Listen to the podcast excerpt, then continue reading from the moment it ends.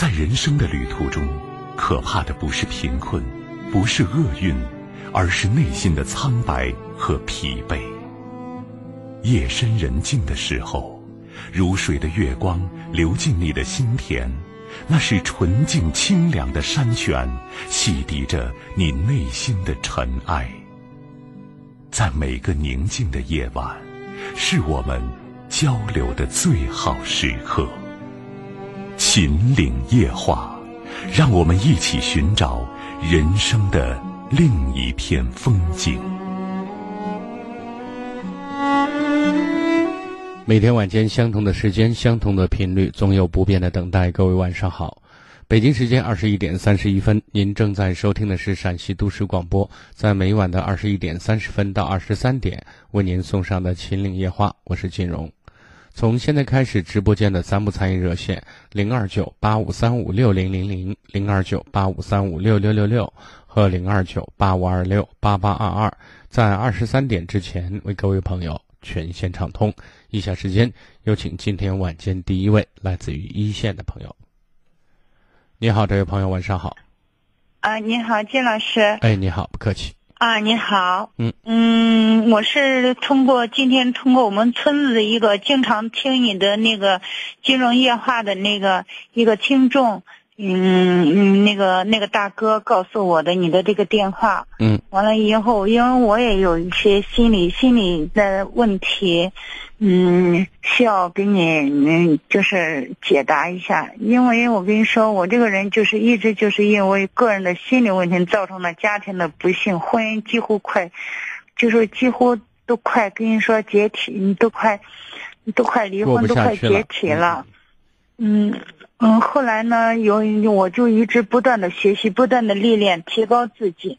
嗯，现在我基本上我就是，我现在开始认识到，所有的一切不对都是由于自身的问题引起的，而别人的因素虽然说有，但都不是很大。我首先就是从我自身找问题，从我自身有这个认识，自己明白是错是自己的，敢于承担，敢于面对，然后就然后首先就是改变自己，以前就是老是抱怨，老是。别人这不对那不对，老是那我想问一下，稍微打断一下，你今天打电话给我什么意思？我今天给你打个电话的意思就是说，嗯，现在我通过学习，基本上就是从还有自己的历练，现在慢慢的基本上快走出了心理心理心理疾病的这种嗯阴霾。嗯，但是呢，我通过我自身的这种受到心理的煎熬，所以说我现在就是说，嗯嗯，我就是说想寻找心理医生这这条道上的，就是说非常非常有嗯嗯好的老师。你要解决什么问题啊？你现在不是说你都在进步，也在提升，而且这个方向和做法都是正确的。即便是有一个老师，我觉得师傅领进门，修行在个人。你自身也是一个非常好的自己的心理老师。是。嗯，那干嘛要去要去找别人？就因为你现在要有非常明确的针对性。你目前要找别人，找心理医生干什么？我现在就是学习，然后把这一种就是说心理医生，因为心理医生他一方面就是你就是经济，他肯定做每一行他肯定是经济。你不用讲没用的话，你看，嗯，你不用讲没用的话，你就告诉我你今天打电话给我，具体要解决什么问题，整个复数性的东西您不用过分讲，如果听不懂我会问，好吗？嗯，对了，我想要给你告诉你的是，就是说我想要入入心理学这一门我不知道，就是说，嗯，好的老师是怎么寻找，以及你给我就是牵线搭桥，让我去学习这一行，然后把这一行就是说发扬光大，把这种爱传递下去，让更多的人就是心里像我一样的人。自己走不出这种心理障碍，然后我去帮助他们去，嗯，走出阴霾，就是是这样想的。好的，我知道了。如果以后有机会，或者说我们，其实我们有时候私下也在聊这个话题，希望更多的人能够面了解人性、了解生活、了解社会的一些常识，以及了解自己的应对方式。呃，总而言之呢，希望我们人和周围环境能够和谐的相处，这是我们要去做的事情。那么以后如果有这种机会，我会在节目里说，你注意听节目就可以，好吗？嗯，嗯。我我我，你现在让我给你介绍一个老师，实话告诉你，我还真不知道。哦，是这样的啊。那好了，我我再问一下我个人的问题啊。嗯。嗯，就是说，我现在虽然说这意识呀、什么呀，都已经很强烈了，也也有很多的都自己也就化解了，但是还有一些一小一点，还一小点，老是说是还有一点障碍。我就是老是感觉到自己还是不够阳光，不够正能量，还是不够彻底的走出那种心理障碍。那我想告诉你，人无完人，自己尽心做好就可以。很多时候呢，不要去苛求自己，知道吗？给自己放个假，给自己松个绑。我努力了，我精心在做我该做的事情，而且我认为我这种做法没有错。通过现实角度上，也收获到了，可以说比以前好得多的效果，所以我在慢慢进步，我在与时俱进。而且一个人，就说你再好，都可能会有说你不好的人，对吧？那个现在我已经看开了。嗯，所以呢？现在我已经看开了。你现在不要苛求完美就行。有些东西可以要改改改不了的，搞不定的。嗯。我们要学会先接纳，知道吗？对，这个我也做到了。嗯，那你做不到什么呀？我做不到的就是说，我嗯，其实自己，我就是说我这个圈儿这个局，好像是自己无意识的、潜意识的给自己下了一个套，下了一个套。好，就是我现在想告诉你，第一，也不要把心理学看得很高深莫测、很神秘，知道吗？嗯，更多的时候，我们这种就是，要真正探讨的是什么？就是怎么去适应生生活，怎么去了解人性，怎么更好的表现自己，让环境可以接受自己，就是这么回事儿。哎，其实说白了，我就是想正好更好的了解人性，首先是了解我自己的人性。所以呢，你要去看看书，然后呢，你问老师，我暂时这儿没有，就这样的，好吗？嗯，没老师没有。现在我，你能不能就是说？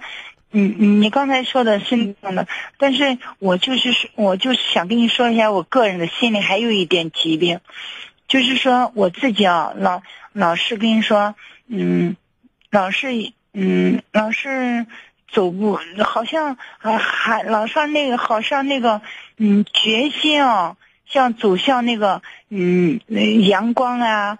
走到阳光，走到正能量这一方面，积极自信这一方面，你向这一方面跨越的那个步子，好像嗯还是不够坚决，好像还是嗯还是对过去那种虽然说不好，还是好像还很怕失去他们，好像还舍不得的那一种，好像就是需要一个一个人在后边直接推一下，嗯好，直接需要一个你在网上搜一下。相关心理咨询方面的专业的机构也会很多，好不好？到时候你找一个老师跟人家好好聊一聊你这种情形，希望他可以通过外力助你一臂，希望你早日能够真正找到自己的一种轻松的快乐的感觉，好吗？呃，金老师，嗯，这个我也我也好，我刚才你说的我也知道了，但是我现在就是问，我现在就跟你谈谈谈话。谈了这么一会儿，你你感到我这个人格呀，什么？就是说我这个嗯，这个人的嗯人格呀，有什么嗯嗯问题？你过于死板的问题？你过于死板不会变通，很教条。过于死板，嗯，不会变通，很教条。你说？对，这个曾经有人说过。好的，行的，是这样的。我这里面毕竟不是心理咨询，我这是一个公众的开放开放平台，后面还有热线，跟您不能常聊，抱歉，好吗？再见。嗯，好。接听下一位。喂，你好，久等。喂。哎，您的电话，请讲。啊，金老师你好。哎，不客气。我是四月三号到你那儿去了。嗯。啊，是孩子的问题。嗯啊，孩子现在是啥情况呢？就说前段时间不是把手机给收了，收了之后，现在有两个月了，他就今天晚上还还跟我说要要把手机要拿回去，就是说他现在把那个他用用手机的那个那些方法给我写到那儿，我我说你写到那儿了，你不按那执行，也也也是个白写，是不是？呃，嗯现在我就问咨询一下你，现在我是把手机还让他用，还是让他不用？首先我想说第一点说趋势，嗯现在手机的使用是一种趋势，没有人可以阻止这种洪流，对不对？我们个体也不可以，嗯所以呢，我们易书不易读，嗯而且我们也可以通过这种方式让孩子不断的成熟和长大，增强自己的管理能力，对吧？你不要一说话先把它否定掉，你你白写，你写说到做不到，你写了也没用。那么，如果出现这种情形，我们要相应的一些跟进措施，我们说奖惩相结合，对吧？不是，我现在打打断你一下啊，嗯现在就是说他，我我四月三号去把那个情况跟你说了，嗯而且现在不做那些过激性了，而且不看那些，就是那个那一类，我跟你就就是说那一类书那一类，呃，反正不适于中学生看的书，他现在也不看那些书了。嗯看其他的书了。现在关键是他认识不到前一段时间用手机那个过分的那样子，你知道吧？你看他两个月没有都没有用了嘛，对吧？嗯嗯嗯至少表明用实际行动表明孩子也想想改变自己，对不对？嗯而因为如果他真的铁了心像走火入魔一样想用我手机，事实上你是拦不住的，知道吗？那对着了。啊他现在每每一周还给我提提这个手机的问啊题，你，所以我就想说的意思是，易疏不易堵，商量好时间，商量好频次，然后让他照计划执行。如果当然这里面后面一定跟着如果做不到怎么办的说法，对不对？嗯嗯啊，让我们作为家长做好执行，做好监管，但是不要忘了在人格上给予孩子尊重和平等。那对着了，这个娃我是去跟你说，我们我跟我哥还有我老婆三个人去了，嗯，然后就是咱们还合影，你还能记起来我。我知道，我知道的。哈。啊，就是说，他以前就为要手机做那些过激行为，我怕再拿回来的话，他又给我，你看，你不能因为害怕这种事情发生而嗯完全杜绝它的发生，因为事实上我们做不到，对不对？嗯，就是我们要学会像脱敏一样，让孩子对他不是那么一出现问题就极度的过激的行为出现，情绪就是比较失控，对不对？嗯这是一个锻炼的过程，一个磨合的过程，而且在这个过程里面，你的说法、你的这种态度，会显得比较重要，知道吗？嗯 我相信我跟你和你哥还有你媳妇儿一定谈过，我们一定要学会让孩子信任我们嗯啊，然后在信任的前提下呢，很多事情其实都可以达成。嗯，这有个啥问题了？现在我就是说，慢慢的，你不是跟我说，慢慢要走进孩子的心里。对，首先，他现在就是说，不好好跟我们坐下来聊。他现在还有事求你，这是真啊，的。那那那对着嘞。就这个都是一个非常好的切入点，对吧？嗯嗯嗯我们先不要说，哎，你你这样做不行，或者说直接说那样不对。我经常在强调，孩子大了之后，我们千万不要轻而易举的给答案、给结果、给结论，知道吗？嗯嗯嗯嗯因为我们要通过过程，让孩子从点到点滴当中发现我怎么做是对的，好吗？嗯嗯。啊，要有一点耐心，这很重要。那那就是说，暂时把这个手机先拿回来。如果他我说过，你看你还是你是你你的本意是你想拿回来，你不想给。我的意思非常明确，我很简单。我的意思是，他如果要玩，规定好时间和频率，就是多长时间玩一次，一次玩多长时间，对吧？嗯嗯嗯你做到了，我们就循良性循环继续往下推进，对不对？嗯比如说你今天做不到，那么这一周就手机就没戏了，下一周再开始。如果你下一周再做不到，那么可能两周手机就没事了，让他知道错误是有代价的，就 OK，好不好？嗯。我们最终这些动作只有一个目的，让孩子成熟，让孩子学会管理自己，好吗？行行，那好的，哎，那再见，谢谢你，杨不客气老师啊，，嗯好嗯，。好，接听下一位，喂，你好，喂，你叶老师您好。哎，你好，嗯，我我就是为我的儿子那个考验的择校的情况，我想问您一下，嗯，想寻求您的帮助。您说，嗯嗯，我的儿子他考，他现在在山西读大学，马上就要毕业了，然后他想考研考研究生，因为我们是湖北的，他想到北、到武汉考研究生，然后他有三个学校选择，一个是华中师范大学，一个是中南财大，还有一个是武大。这三个学校他的把握，嗯，都可以说嗯不同。他中那个华中师范大学，他说他可以百分之百的考上，然后中南财大他说他需要努力一下，武汉大学嗯他说他努力也可以，但是他只能考上武汉大学的一个比较冷门的一个专业。这个事情就在我们家引起了一些分歧。嗯，我想寻求老师您的帮助，您觉得应该考哪个学校？首先我不了解你儿子，所以我给建议的话应该是很不准确的，知道吗？因为人去做一件事情，不管是读研还是读博，只是在未来的人生当中让自己的存在更有价值感、含金量更高一些嗯啊，而又适合自己。这是我们去决定他去读什么样一个专业，然后家长如何去帮他的一个非常重要的前提，而不是说，哎，这个专业好像就业路很广，哎，这个专业看起来很有面子，这个专业怎么？我觉得这个都是我们外围的，更多的时候还是尊重你儿子的选择。那么，首先我们作为父母亲，跟孩子生活了这么多年，我们对自己孩子的性格、特长以及优势应该相对比较了解，对不对？嗯最终是想通过这种他不断的提高自己的平台，让他未来的人生空间更大一点，更优越一些。这是我们最终想要的目的，对吧？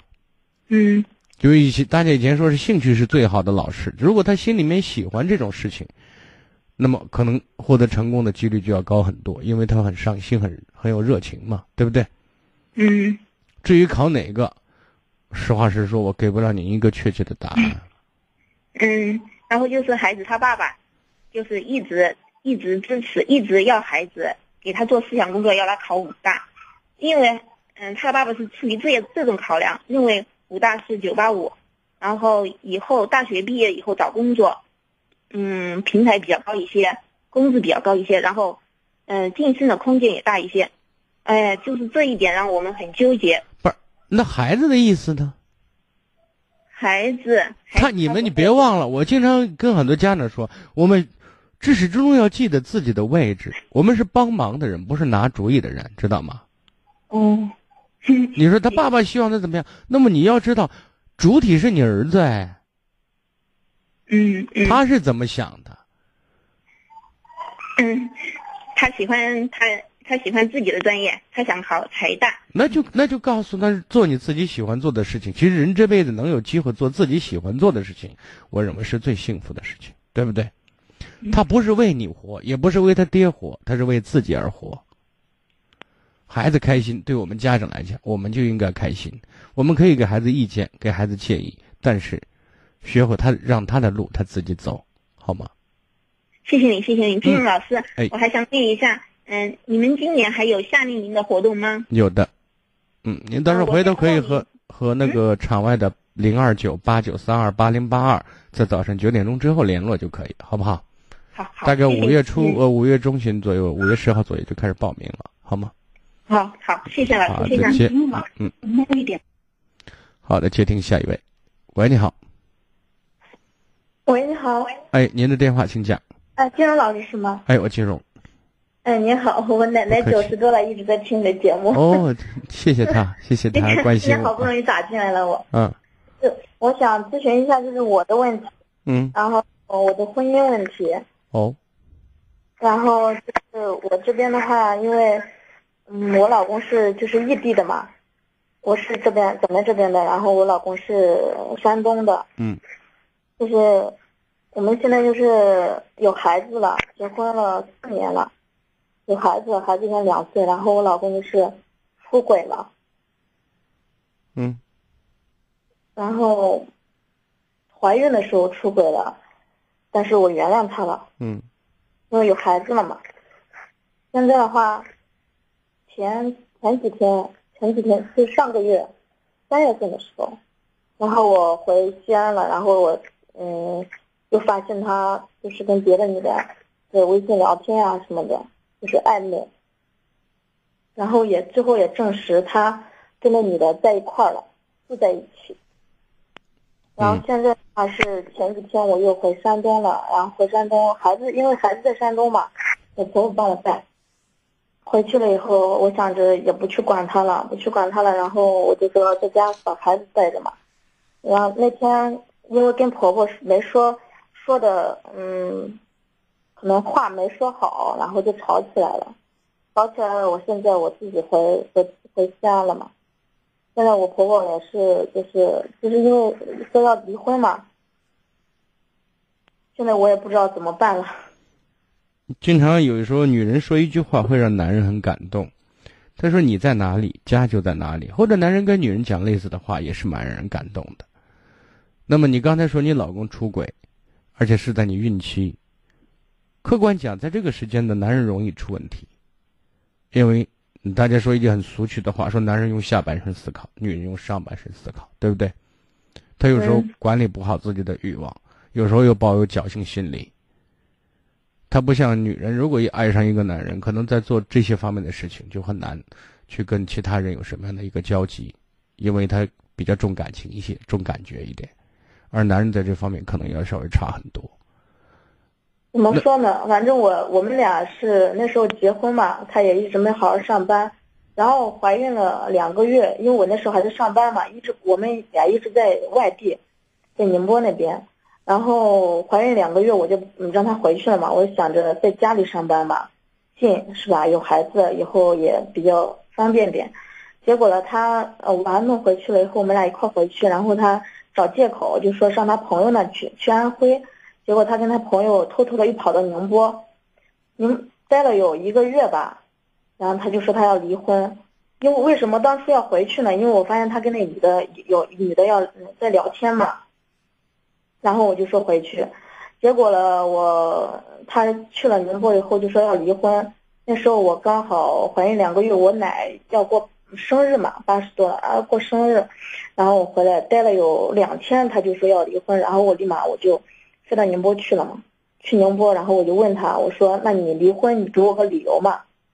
然后他什么也不说。他当初当时我过去的时候，他也不见我。那你平心而论，你们结婚说四年是吗？嗯。那你觉得你们的感情扎实吗？牢靠吗？我觉得我们牢靠。牢靠还是不牢靠？牢靠。牢靠是吧？不牢靠。不牢靠啊。因为我觉得两地分居，这是我一直比较反对的夫妻相处关系，因为这是一种合作模式，没法建立起来。你稍等一下，好不好？因为有几分钟的广告，广告之后我们把这个话题再聊开。同时呢，你也可以整理一下思路，好吗？好的，好的。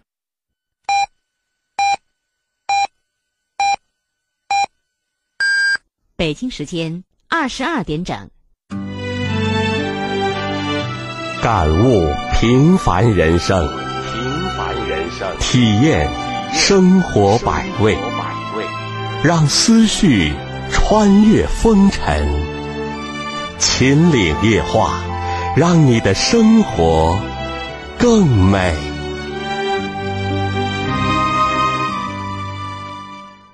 北京时间二十二点，各位朋友，您正在收听的是陕西都市广播，在每晚的二十一点三十分到二十三点为您送上的《秦岭夜话》节目进行当中，如果打电话不方便，有意见和建议，您可以关注一零一八陕广新闻的微信公众平台。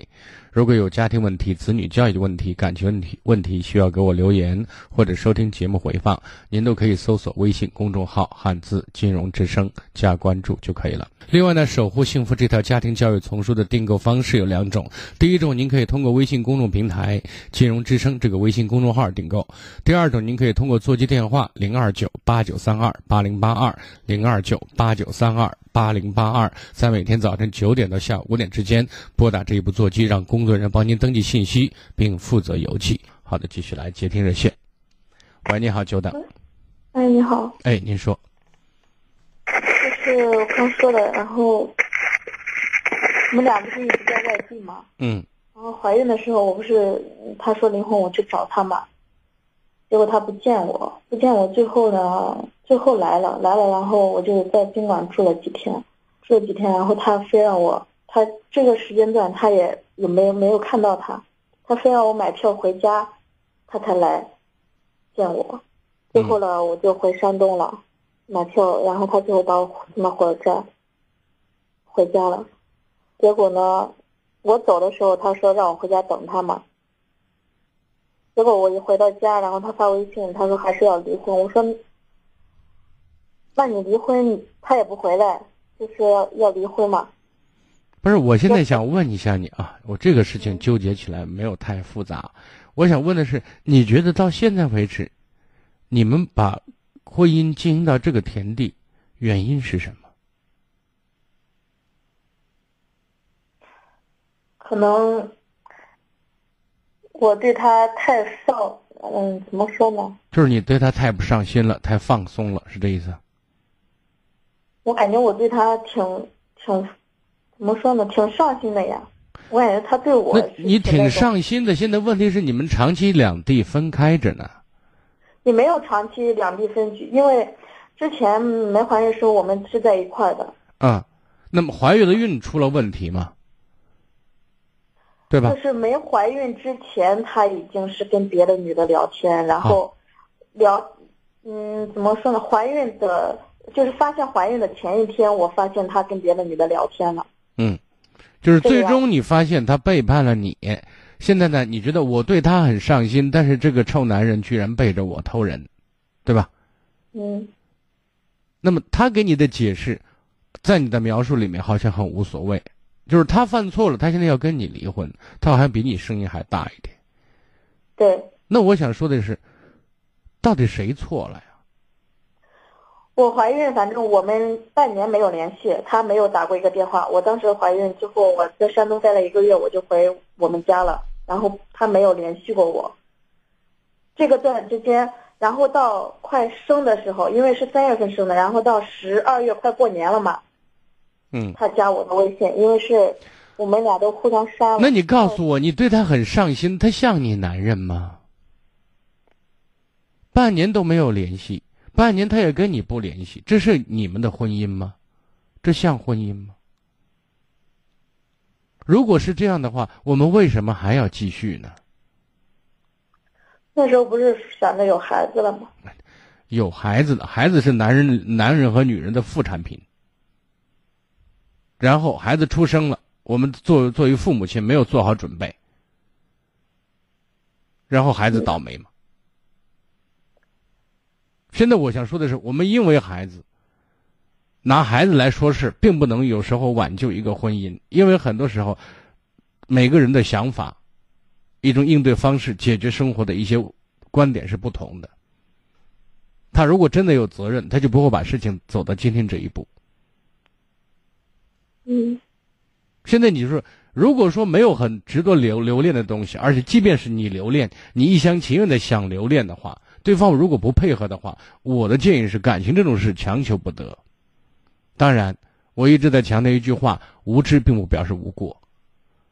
嗯，如果婚姻出了问题，如果有后果，那也是我们该得的，因为我们在这方面缺乏足够的经验，没有做好准备，所以。一冲动结婚了，一冲动有孩子了，那么冲动是要受代价的，就是这意思。但是还好，我们还不是太老，我们还经得起折腾。但是这是也是一件痛苦的事情，但是没有办法，有些东西必须学会去接受，好吗？嗯，我现在就是，嗯，孩子现在两岁嘛，我那天就是我感觉吧，他那我婆婆肯定他儿子变性了，他心心里肯定也是。不那个什么，我现在是想，就是因为他那时候说要离婚嘛，现在他也不回来。我现在我我说离婚的话，孩子怎么办？他说孩子不给我，他要带。那就是谁有能力带谁就带，谁带孩子对孩子好谁来带。这是我们去决定孩子给谁的一个前提。那就是他，因为他怎么说呢？因为我带到一岁，我进来了以后就，嗯，他妈妈在带。所以如果他们带合适的话，那就让他们带吧。然后现在他虽然没有回来跟你办离婚，但是你们有名无实。其实我家里人就说让我回来嘛，回来上我的班，在这边上我的班，也不管他，他等他找我。嗯，我也是这意思。你该干嘛干嘛，把态度给他撂那儿就行了，好吗？好的，好的。嗯，好，再见。接听下一位。喂，你好。打通八五三五六零零零的朋友电话接通了，您在吗？喂。喂，下一位。喂，你好。喂，你好。哎，您的电话，请讲。啊，金荣老师，你好。嗯，不客气。嗯。哎，我跟你说，我今天终于打电话打了一个月。嗯。今天终于打通了。嗯，您说。我就我我都觉得，我给你读一遍，你再给我分析分析啊。好的。我和儿媳妇矛盾，呃，是因为一句话，为了这句话。他耿耿于怀，不依不饶。事情是这样的，嗯，我有点紧张啊。没关系，你慢慢说，我听着啊。去年八月份，她怀孕六个月的时候，儿子当时在西安有个店，那天晚上没回来就喝酒，完了之后就睡在店里没回家，平时每晚必须回家。就这件事，儿媳怀疑儿子那天晚上跟别的女人在一块儿，第二天晚上把我和老公。把他妈叫去，他哭着说：“说说要明天他要去医院引产，不是通知，不是跟我们商量，而是通知我们。当时儿子的事，我们也不知道是真是假，我们都哑哑口无声，不知说啥好。我顺口说了声，秦岭夜话前几天也是说，女人在怀孕期间，男人最容易出轨。就这一句话，刚说完。”他就大叫大闹，说我纵容儿子，甚至 羞辱我的人格。我知道这句话没说好，当时也没说半句话就下楼了。因为这句话，他立刻把我的微信、电话全拉黑。为了这句话，我们四个月没有任何联系。直到去年十一月底，他在医院生产，我不计前嫌也去医院看望了他，并且给了拿了两万块钱。在她怀孕期间也给拿了一万，总共三万。在医院时，她还是不理我。出院后，由月嫂和他妈照顾她。不巧，生孩子第十二天，月嫂和他妈相继有事，无奈儿子把我叫去。我只待了半天一晚上。为了那句话，他处处找茬，他不理我。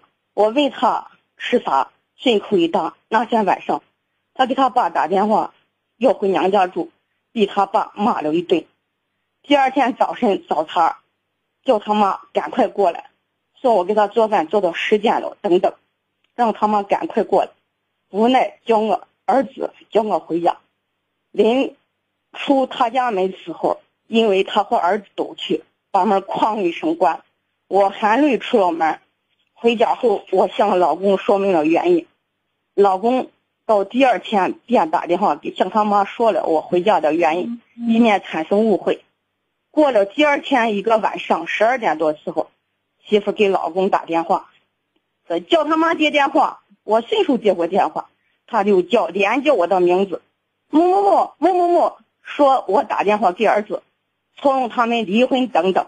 当时我很生气，并且我压根也没给儿子打电话。我说，如果我给儿子打电话，出门让车撞死。听他，他听我这么说，他就直呼：“你没打，就叫就大叫我老公名字啊，就是他打的。”随后，他就说：“你也不要来我家，我也我看到你不舒服，你看到我也不舒服。”一直到现在，我也没去看过孙子。你丁老师，我做错了吗？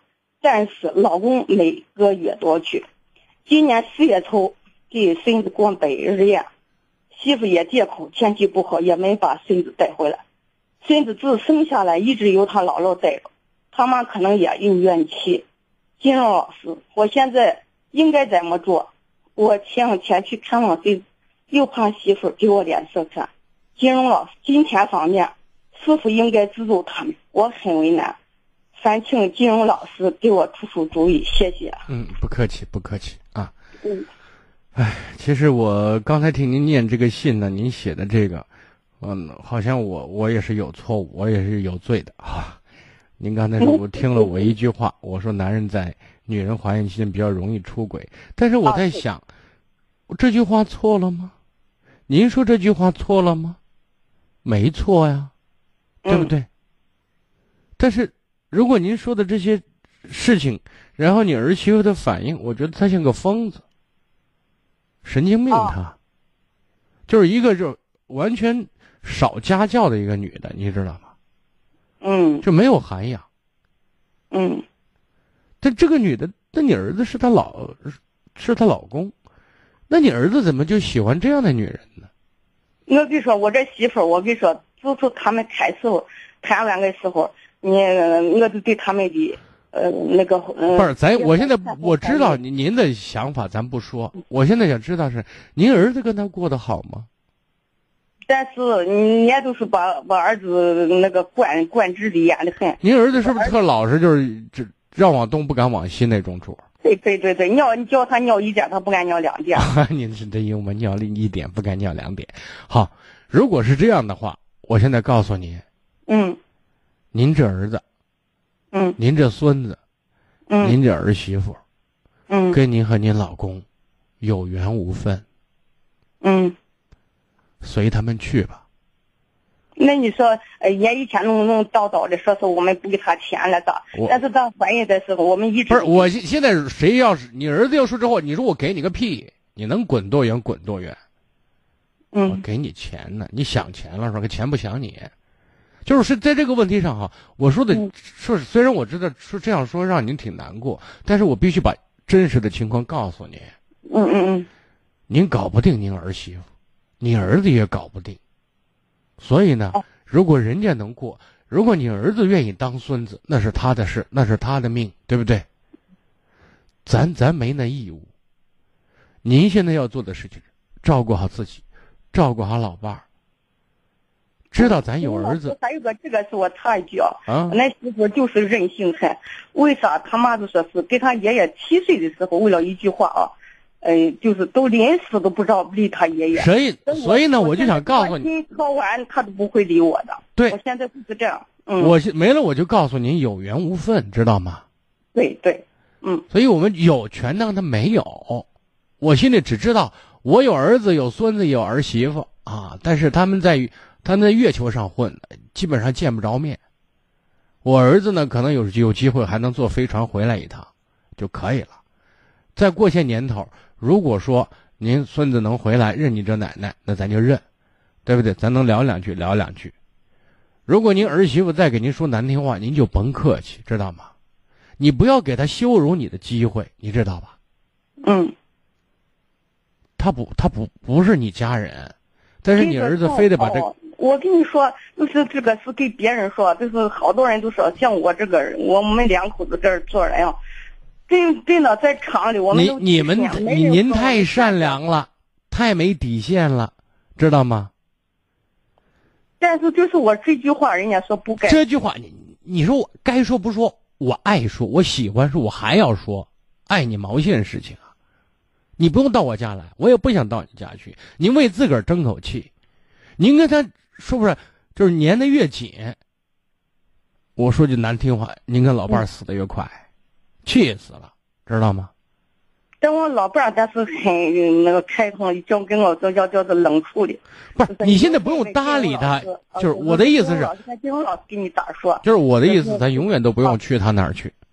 对，你知道，只要他们两个过得好啊，嗯，我们就是就等没他事儿。是，这也是我的意思。对，好，好不好？好的，那我那我就那个，我都您照顾好自个儿，好不好？您好着呢，您是个大好人，只是您儿子不争气，娶了一个像母夜叉的女人，但但是你你儿子这喜欢呢，你儿子他受得了，咱也没辙，对不对？跟你说，我那媳妇儿吃过也留过洋，那受过高等教育。我真是真想骂她一顿。我说你还留过学？那呃那个不是他上学的，上什么大学，上读研读博，有时候跟一个人的修为不直接有因果关系，知道吗？对对啊对，对好。吧，哎呦，好，再。见您保重啊哎。呀，我自己想好，谢谢谢谢。嗯，好，再见。嗯，好，接听下一位。喂，你好，哎，你好，是我吗？哎，金融老师，哎，您的电话啊，是我是吧？是的，嗯，啊，金融老师，呃，我前几天我做过你的一个咨询，电话咨询，你还记得吗？河北的。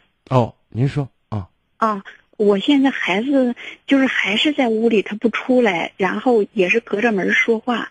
嗯我们吃饭叫他，他也不出来，然后自己就是嗯饿了，那那个出来拿点东西，也不管凉硬，就是就就回回到自己那屋里去，一天也就吃上一顿饭。嗯白天白天基本上就是睡觉，晚上晚上一直开着灯，应该是在玩游戏。嗯他爸爸就是前一段因为这个网快没费了，交费有一个赠手机的活动，还给他弄了一个新手机，就是那种，呃，一千多块钱的那种手机吧。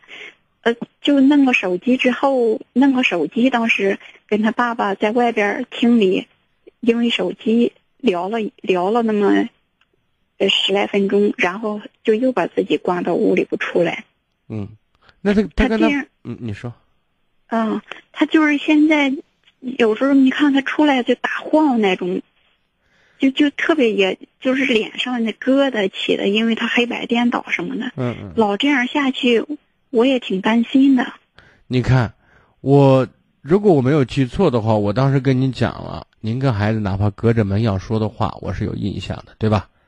对对，我跟他他出来拿东西的时候，我嗯我就故意赶紧出去，然后啊给他说了那么两句。所以在这个过程当中，我想告诉您的是，他有反应、有觉醒，他需要一个时间。我这儿当妈的心急，我理解，知道吗？但是嗯冰冻三尺，非一日之寒。我们现在能做的就是通过言语和行为，而且我希望更多的通过行为，让他感到可以感受到家人很在乎他。就是我们现在，如果做一个假设，他现在关起门来是在在在找科在搞科研，你知道吗？你会有什么感觉？他的他的研究非常高科技的一个东西，对吧？那我那我就不像这么担心。你看，现在你就全当他的。我说过，不管是干着好事儿还是不好的事儿，它是个事儿，知道吗？嗯，我们现在不是要急于要管他干什么事儿，因为目前时机不成熟，你管不了他干的事儿，知道吗？嗯只有把第一步做好了，让他不排斥你，愿意和你们聊，那么在这个时候，我们去引导、去探讨一些东西，才成为可能。所以呢，现在你你做好什么？做好后勤保障，你这不是纵容他吗？不是的，因为他现在做的这件事情，事实上，他并不他在逃离现实，知道吗？对，逃离现实对他来讲是一件痛苦的事情，只是短暂的逃离，可能和获得一种假想的轻松。但是呢，时间稍微再长一点，他其实是背不住的，你明白？所以在这个哦过程当中，我们这个家庭氛围里面，我们学会去关心他，学会去照顾他生活的一些点滴，比如说，那孩子每天吃一顿饭，那至少我们写上条子，饭在哪儿放着呢？你要是觉得凉的话，在微波炉上热一下，或者在哪儿去溜一下就可以，对吧？嗯啊，在照顾提醒他照顾好身体，有什么需要帮忙可以随时跟妈妈聊，都可以。就是先润物细无声的做好这种，慢慢的向前推进，至少他不会反感你，对不对？嗯，当他不反感你的时候就是，我我像你说的那样，那个他出来，我赶紧就是说了两句，然后他他说了一句，我现在我那个我不去想，我就不难受了，然后拿起东西来就赶紧去屋里又插上门了。所以我就给您说的意思，给一些时间，给一个过程，不要太着急，因为这种急没用。我其实能理解当妈的心急，但是嗯要解决一件问题，长期形成的一种认识和习惯，要在短时间内搞定它，是一件不可能的事情，好吧？那那我你你就是见的也多了，那就是这种这种时间一般都持续多长时间呀？我想一般得两三个月时间。啊，这么长这么长时间，他不会玩游戏，玩的入了迷，然后更脱离现实了吧？我现在想说的是，即便他脱离现实，即便他在玩游戏着迷，只要他能跟你和他父亲能够在这一个有限的空间里能够正常的交流，能够说话，愿意和你跟他跟你们分享他的痛苦和快乐，这就是成功的第一步，知道吗？哦，以以你的经验是肯定会肯定会走到那一步的，这样是吧？但是你得你得你得按我说的做呀。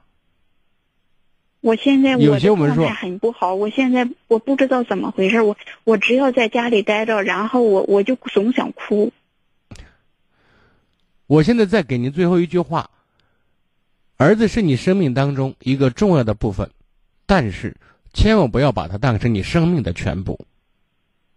你这样做对你不好，对孩子也不好，好不好？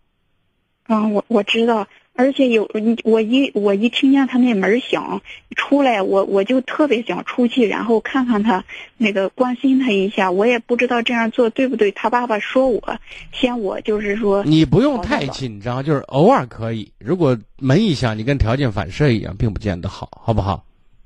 哦，嗯好的，好嘞，嗯，啊，好嘞，谢谢你啊，再联系金，老师。见啊，不客气。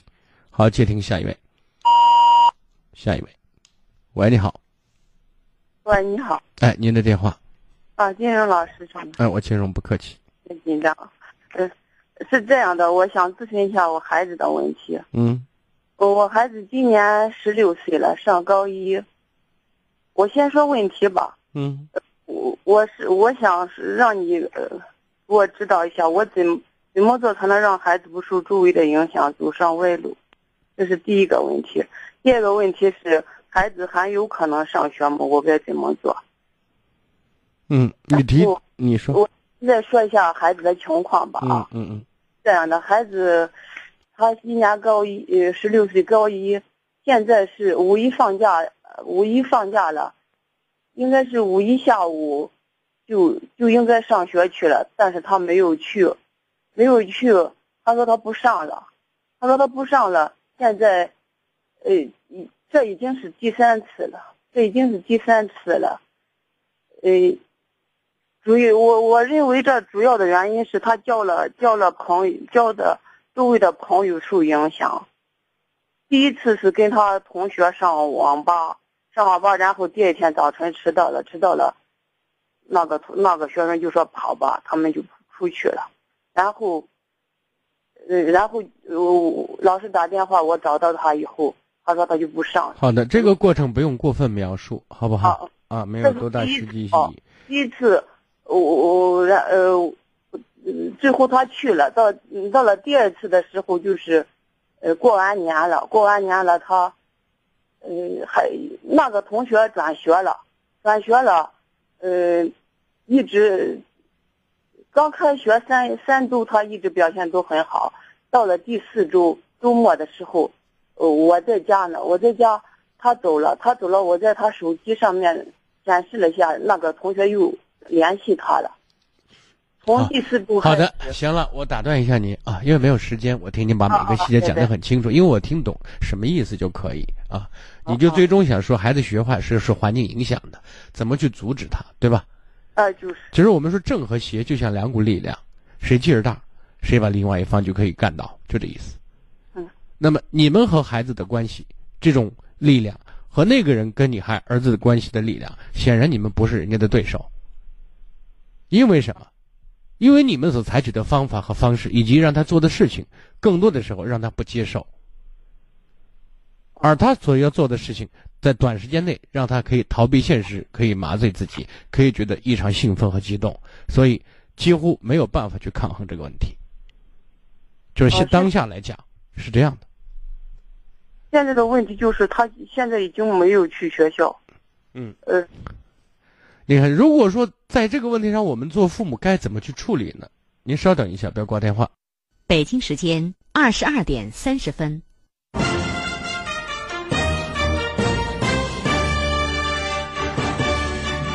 陕西广播电视台都市广播。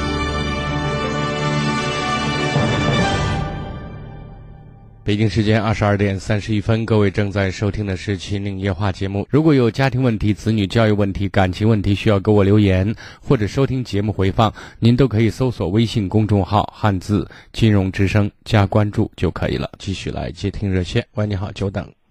哎，老师你好。哎，您说，嗯。哦，我就是这个情况。他现在，嗯，今天这次就没有去学校，他没有学校，他他原因。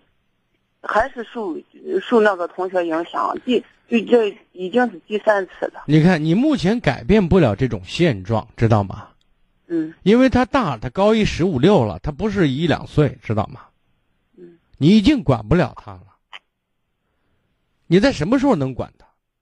其实谈不上管字，能够关心他，能够让他愿意听你，在他犯错的时候，在他受罚的时候，在他栽跟头的时候。就是我们说孩子走到今天，有些东西说木已成舟啊，很悲哀的，但是也很无奈。那你想没想过，孩子他心里在想什么？他为什么要这样做？你跟他能聊吗？还可以啊，你跟他聊，他会怎么告诉你？他说：“他说了，他说是。”他不想学习，他觉得学习很累。是，那你说儿子，你找一个不累的，你看你愿干什么，还能养活你的，你操个心，给自己得得弄个事儿啊。就是说，他如果真的不愿意学习，而且由来已久，欠账欠的太多，你着急是没没意义的，知道吗？嗯。你可能要说，你说辛苦或者不辛苦，赚钱少都可以，你别犯法，倒是真的。那王法无情，你犯了错。一直以来学习还都差不多，学习成绩还可以。那为什么导致这种结果？你现在把这个原因归结为他认识了一个人，那么为什么这个坏人你把他称为坏人，可以那么快的影响到你孩子，而不是你们养了十几年的你们父母影响孩子呢？想过原因为什么呢？因为我们在某种意义上并不真正了解自己的孩子，我们在跟孩子建立一些。观念的时候，培养一些习惯的时候，其实我们并没有做到位。人常说物以类聚，人以群分，就什么人吸引什么人。您您说那个小伙小伙不好，您儿子也好不到哪儿去，所以大家才能尿到一个壶里面，就这意思。哦，我现在想问的就是那个娃已经，老师已经不要了。那这个他又不是消失了，要不要的？他他还不想上学呢。你孩子不是照样也不想上吗？就是他现在意识不到不上学，或者现在就把自己随随便便的就放这种放任，有这么严重的后果。而问题是你我们没有能力，就是你没有能力去让你儿子可以意识到这些点。那么在这样一个大前提下呢，我们能做什么呢？我们除了适当的提醒，几乎别的都做不了。然后在收拾烂摊子的时候，我们来收拾他，希望挫挫败。需要困难，需要打击，可以让他长记性，让他变得成熟。就是人很多时候是在逆境当中成熟的，就这意思，好吗？还有最后再提醒一点，我们见他面的时候，不要不断的指责，没完没了的唠叨，因为全说的是正确的废话，只会拉开你跟孩子的心理距离，好吗？是这样的，老师，他现在说他出去打工，你去啊。照顾对，你你不让他去，你说了算吗？对吧？他难道会征求你的意见吗？很多时候，就像刚才一个女的说，告知我告知你我要去打工了。我觉得让他多做多受点苦，多栽点跟头，对他未来不久的未来没有坏处。您听懂我的意思了？啊，我听好的，但是在言语上，我们一定不要满经常满嘴的指责、埋怨和唠叨，或者挖苦他。不说都比说强。假如要说的话，好不好？知道。好，再见。接听下一位。喂，你好。喂，你好。哎，您的电话请讲。啊，先生老师。嗯，不客气。我我请你给分析一下我儿子的感情问题。嗯，您说。儿子今年二十九了。嗯。嗯，在最近这两年内。给介绍了好多对象，一直谈不成。我想问一下这个为什么？什么？啊，那你跟你儿子两个男人之间没有探讨过，为什么你老搞不定呢？或者说你知道他是一个什么样的人呢？你儿子？他这个还这个偏对象，跟好多介绍一个这个对象，老是谈不到两次就，人家主动提出分手是吗？不谈了。啊对对对，就是现现在你让孩子要学习什么？学习生活的能力，知道吗？嗯，就是意思是学习如何说话，如何和人沟通。在这个大的说话和沟通过程当中，又如何融入幽默，让自己有意思？其实所有的一切用两个字可以解决，叫学习。啊，如果你儿子懒得也不想学习的话，那那情况，那人是枪头不快，弩坏箭杆。我们再着急都是闲的，知道吗？他关键是问题就是在一家这个呃这个 4S 店上班的。那又咋了？呃，从这个二十岁一直上班着，上班着一路是对于这个女孩子接触也少，呃，对这个。首先，他不是在撒哈拉大沙漠上班的，他是在人群里上班，能开 4S 店上 4S 店的地方都不是太背，对不对？这个是借口，非常牵强的借口。我们只要愿意。我们从小到大认识多少人呢？我们只要愿意的话，是不难和自己喜欢的人或者是有意向的人去沟通、去聊天、去搭上讪的，是有可能的，而且不是那么困难，对吧？你现在涉及那么多困难，你告诉我，我说哎，困难成立，你儿子找不着对象，谈不成，那你得认命。孩子呢，在 4S 店工作呢，那边呢又女生少，那没办法，那没女生你有什么办法？那为什么我说你如果接受这个观点的话，那就不用说什么了。事实不是这样的。事实如果他有心的话，有太多的途径和太多的方法让他去找女孩子，并且把她变成他他未来的老婆，懂吗？但是他得有一个人这个意识，他得培养这种能力。你如果真的要帮你儿子，就是这样帮。嗯，如果你是不停的马不停的十个八个二十个给他介绍对象，最后人见光死，谈两天穿了，谈两天穿了，最后他越谈他越没底气，知道吗？嗯，让他学习如何和异性沟通和交往，如何对自己从穿衣打扮到内心思考，该注重什么，你跟他要聊呢，好不好？如果你聊不了，回头你让你儿子打电话给我，我跟他聊都可以。你要关心他、帮他的话，就是要让他好好的去，让他要学呢，要学习呢，好不好？我意思就是，不行了，跟你要要见个面，让你给。你回头可以和八九三二八零八二这个场外的预约电话去咨询，让他给你安排时间，好不好？好的，好的，好。哎，再见啊！嗯嗯，好，接听下一位。喂，你好。哎，你好。哎，您的电话。哎，不客气。嗯。啊，我有。我就是说跟你爷的关系，想请教你一下。嗯，就是说你爷平常也还可以，但是呃，就是说呃前两天放假的时候做了一件事情，我有点不理解。就是说呃我是开店的，那平常就就是说呃到晚饭了，那我是刚好店里面有客人嘛，我没有煮饭，就是说他一。他是在家里面嘛，那我在一般都在店里面吃饭。那他一过来的时候，他说妈妈还没煮饭。我说妈妈刚好忙，他也看客人刚好出去。我说妈妈刚好忙，还没空，啊还没空煮饭。那他说哎呀，不然等一下老又要到七八点才能吃饭。我说那我现在去煮吧。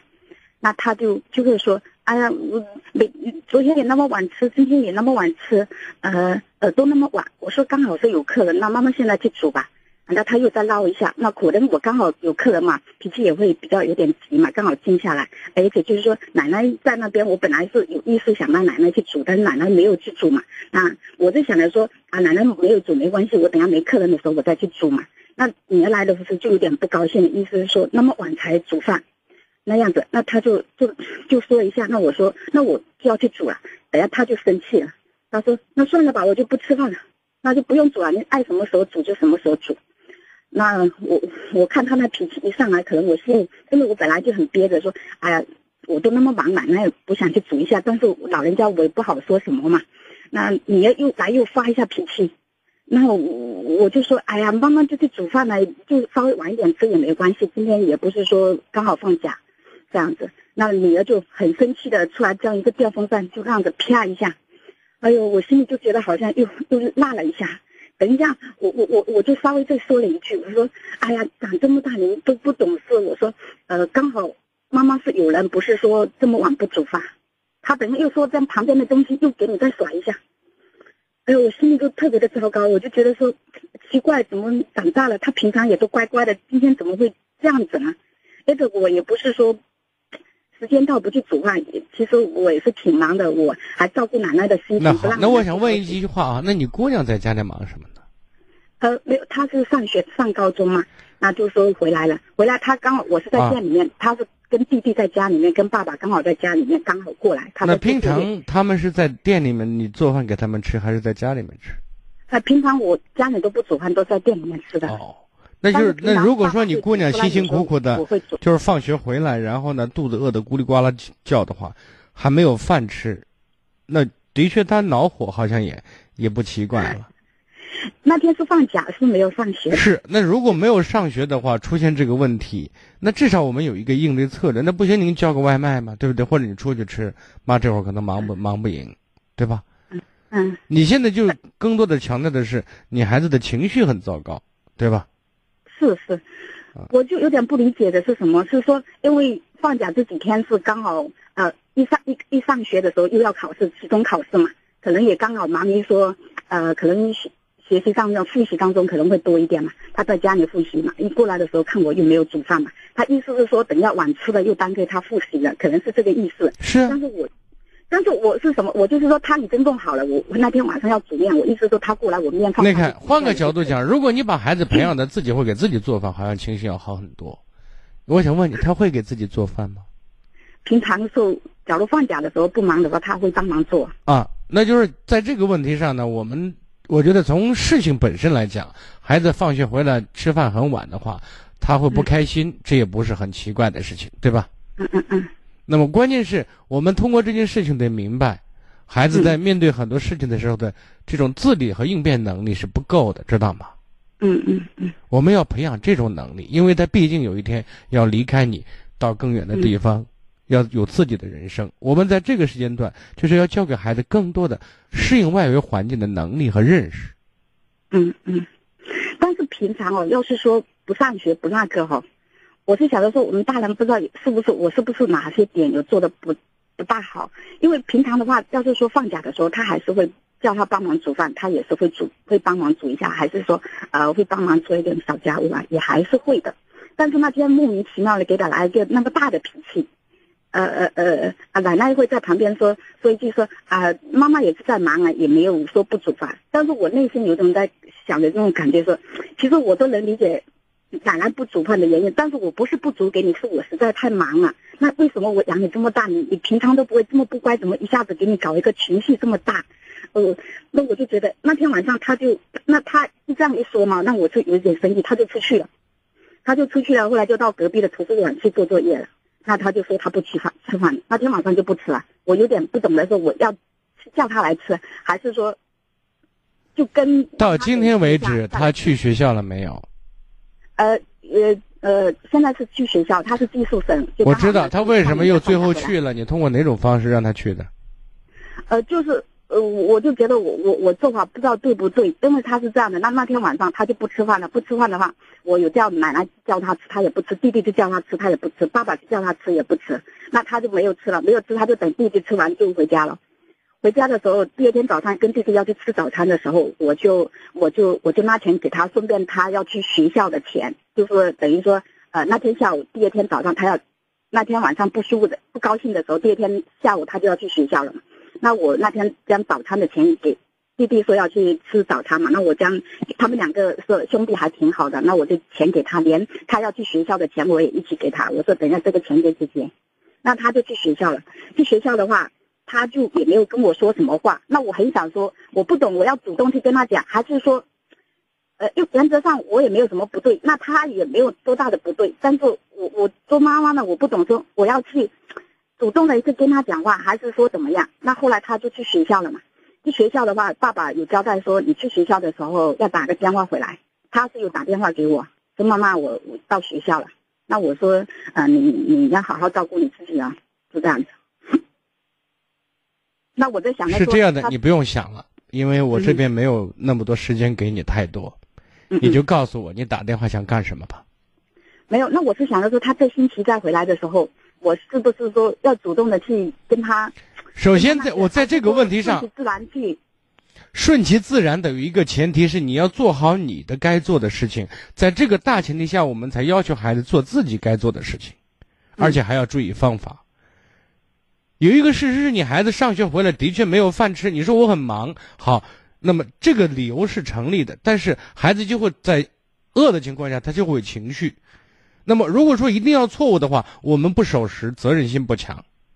第二点呢，我们没有教给孩子去照顾自己的能力。这是两个方面，我们都要齐头并进的事情。嗯，这是一个。是没有上学的。好，我我我知道没有上学，但是这种习惯你来做饭，它是养成的嘛？嗯，对不对？这是一个。另外一点呢，我觉得在日常生活当中，跟孩子在交流过程当中，一定要去注重方法和方式。嗯。那么，以尊重、理解和平等为前提。还有第三点就是说，我们一定要让让孩子意识到。我是来的这个，在这个世界上是帮忙的人，我一定不是替你的人。你得学习，你得为自己的人生负责任。也就是说，在他安全的前提下，他可以担的事情，该承担的后果，学会让他承担，而不是你们给他买单。嗯，就是这样的。嗯，好吧，嗯，好，嗯，哎，那个还有一个问题啊，呃呃，再帮帮给你一小小费时间，我这样子啊，就是我老公有一个问题啊，他就是说，呃，特别爱抽烟，但是最近以前我会说说，意思说不用抽了，但是最近的话，他就说咳咳嗽会比较厉害，那我意思是说，他这抽烟可能说是比较影响到，可能说影响到身体的，就是说会带来了咳嗽了，但是我跟他讲的时候，他就好像。好像不是特别的在意这样子，所以说我就有点不理解他。他这样子是说，你看为什么说人家烟瘾呢？又有人抽烟抽的久了，他好像，你让我吃好吃的，我都觉得在我在这都没有。现在现在已经影响到他的，就是说他会咳嗽，是影响到他的。那么在这个问题上，我的建议你抽空到医院给他做个检查，比如让他给他肺部拍个片子，看看他的情况，让他对自己的身体有个了解。就很多人，你说让他戒烟戒不了，然后他医生一诊断说，医生说肺癌，一个月你得死，哇，那看见烟就恶心了，就这样的。嗯，就是我的意思是说，你去检查一下身体，让他知道他的呃，就是抽烟对他身体影响挺大的，虽然不会要他的命，但是呢，这这最后对各个器官的这种配合性就会大大打折扣，而他更遭罪的是他，就以他直观的可以看到的伤害，和我们描述伤害是两回事情啊。我有种侧面的反响，是真的说烟瘾这么厉害吗？还是说，呃，对我对我所说的提出的意见，他不是特别的在乎。我说，当我如果很认可你的时候，当我如果很爱你的时候，你别说让我别抽烟了，你让我不吃饭，我都可以愿愿意做，就这意思。嗯，你的你在他心目当中的魅力和你的吸引力，决定了你说话到底有多少分量。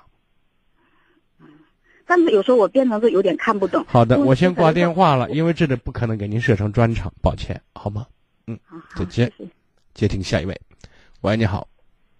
喂，你好。哎，您的电话。老师吗？您说，嗯。啊，你好。这个我问一下这个孩子教育上的问题。嗯。孩，我的孩子，我想咨询一下，这个孩子呃，怎样让他有担当呃担当责任的问那这个这个。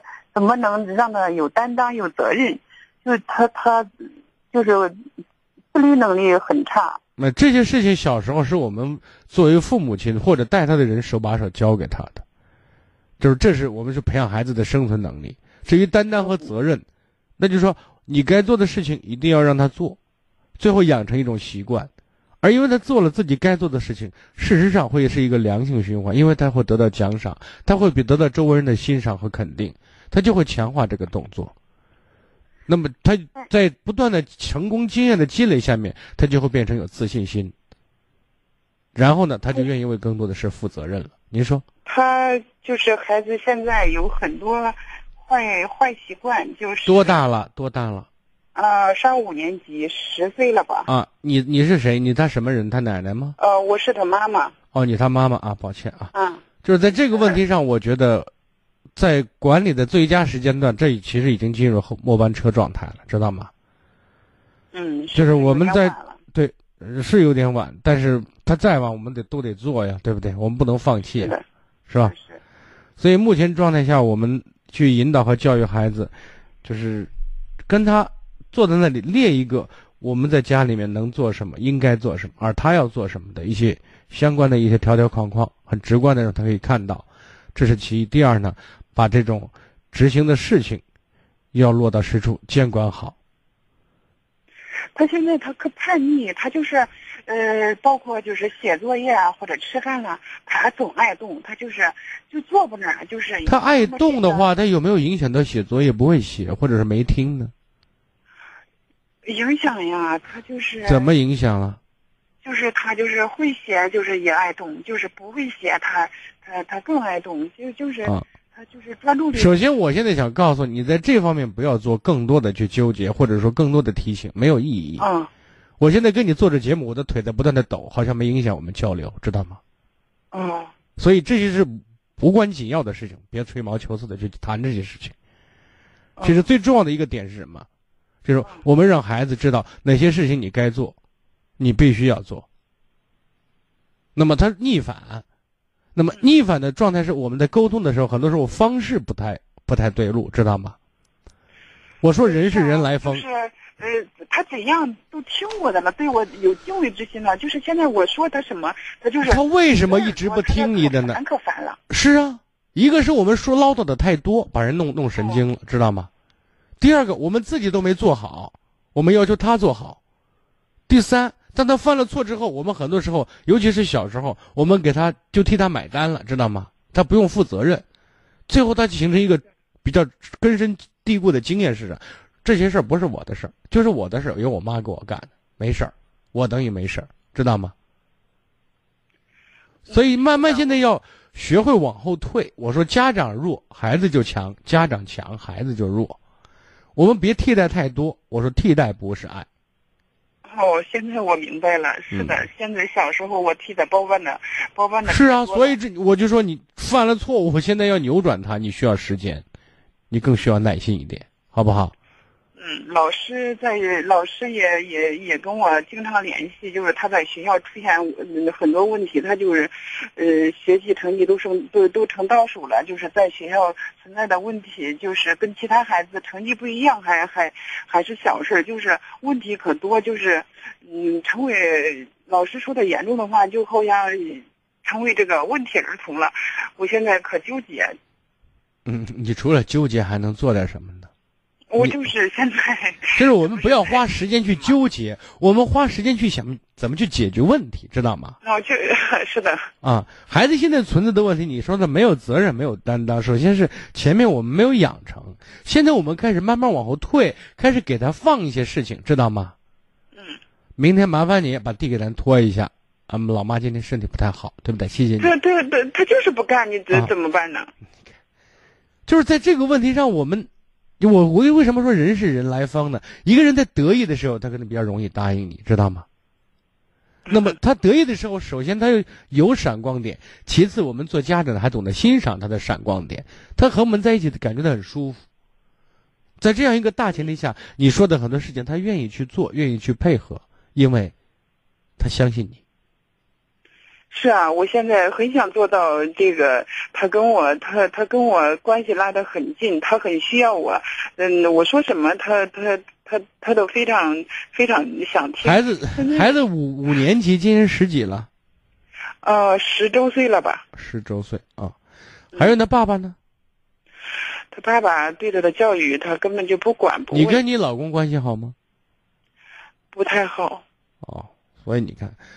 我说一直在强调，人是环境的产物。一个非常糟糕的成长环境，它会长出一个优良的种子，并且发芽，长成参天大树的可能性就很小。没办法，我就是。那你就尽量做好你自己吧，好吗？有机会呢，如果你不知，金荣老师，我想问一下，就是他爸爸在做父亲的这方面很差，我我能怎我能怎样去弥补吗？你没办法弥补，你替代不了他父亲，就是这样的。嗯，尽量做好你母亲应该给他的、能够掌握的东西就可以，好吗？嗯，好嘞，再见啊。好，接听最后一位。喂，你好，久等。喂，哎，您说。金融老师吗？哎，我金融，您说，只有三四分钟。啊，我 我想是给，哎呀，我第一次打电话还紧张的很。您说，慢慢说。啊，我我我一个孙女啊，呃，今年都 二十七岁了。哦。